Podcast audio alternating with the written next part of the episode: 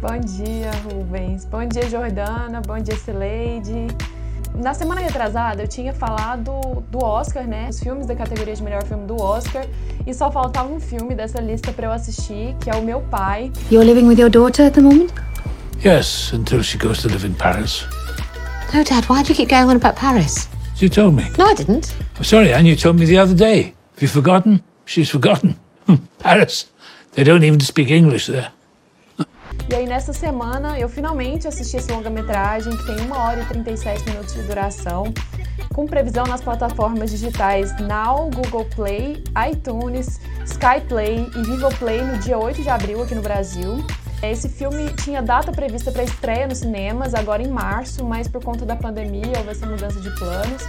No entanto, ainda não ficou descartado uma estreia nos cinemas, caso a pandemia dê uma controlada nos próximos meses. A direção desse filme é do francês Florian Zeller. É, o filme é uma adaptação de uma peça escrita por ele mesmo. This is the third one. I said I don't need her. I don't need her or anyone. I can manage very well on my own. She wasn't easy to find, you know. Mas a adaptação para os cinemas teve a ajuda do, do Christopher Hampton no, no, roteiro. A peça já tem oito anos e fez muito sucesso nos teatros, é, e a transformação desse roteiro para as telas foi absolutamente perfeita, um dos trabalhos mais primorosos de edição e montagem que eu já vi na vida. Meu pai traz o Sir Anthony Hopkins no papel do Anthony, um, senhor de 80 e poucos anos que sofre de demência. A outra personagem do filme Olivia Colman, que é, interpreta Anne, a filha do Anthony. E a história desse filme é muito interessante. É, primeiro porque o diretor Florian Zeller conta que quando ele pensou em adaptar para as telas, ele já é, tinha em mente o Anthony Hopkins para interpretar o seu personagem central. Ao compartilhar essa ideia com os colegas da produtora, eles disseram assim que seria um sonho impossível, que jamais aconteceria, que ele estaria sonhando muito alto. Mas ele enviou o roteiro para o Anthony por meio do agente é, do Anthony e, para sua surpresa, o ator aceitou se reunir com ele, com outro roteirista, Christopher, e o filme foi feito.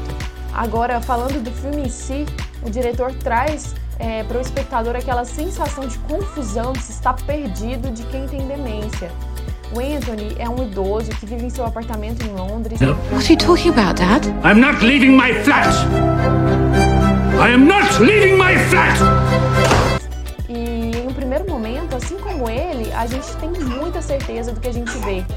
Ele vive num apartamento com a sua filha, é, que conta que vai se mudar para Londres, para Londres não, desculpa, para Paris com um novo namorado.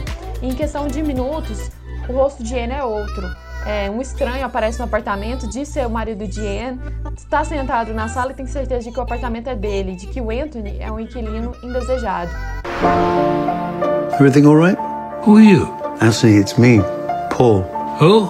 I live here. What is this nonsense? Anne? It's me. Ah, there she is. Your father seemed a bit confused. Something wrong? Where's Anne? Sorry? Anne, where is she? I'm here. Um quadro na parede que desaparece, duas cadeiras que aparecem no corredor. A decoração do ambiente muda também muito rápido. Além das pessoas é, e da história, o apartamento também parece ter transformações muito rápidas.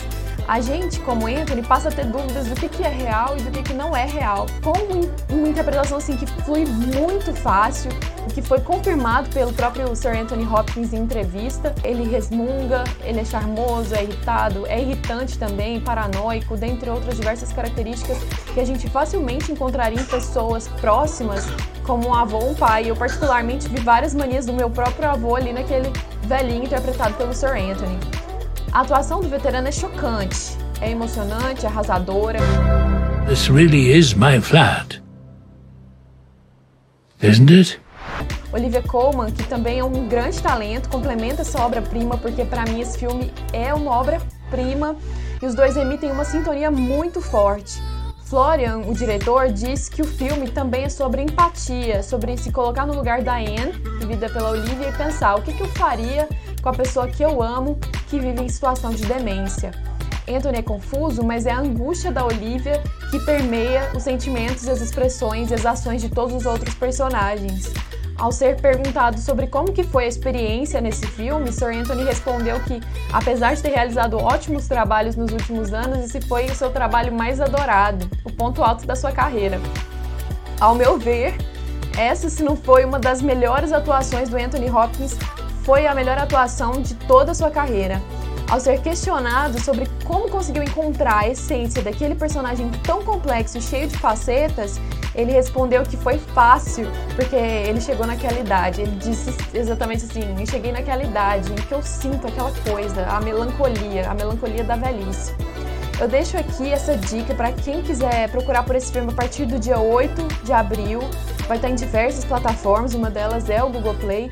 Sir Anthony merece o Oscar de melhor ator que está concorrendo nesse ano de 2021. Esse filme merece o melhor Oscar de direção, de fotografia, de roteiro adaptado, é, de edição. Eu daria todos os prêmios da academia fácil para esse filme. Meu pai. Deixa aqui essa dica hoje, Rubens. Everything will be alright. I promise you.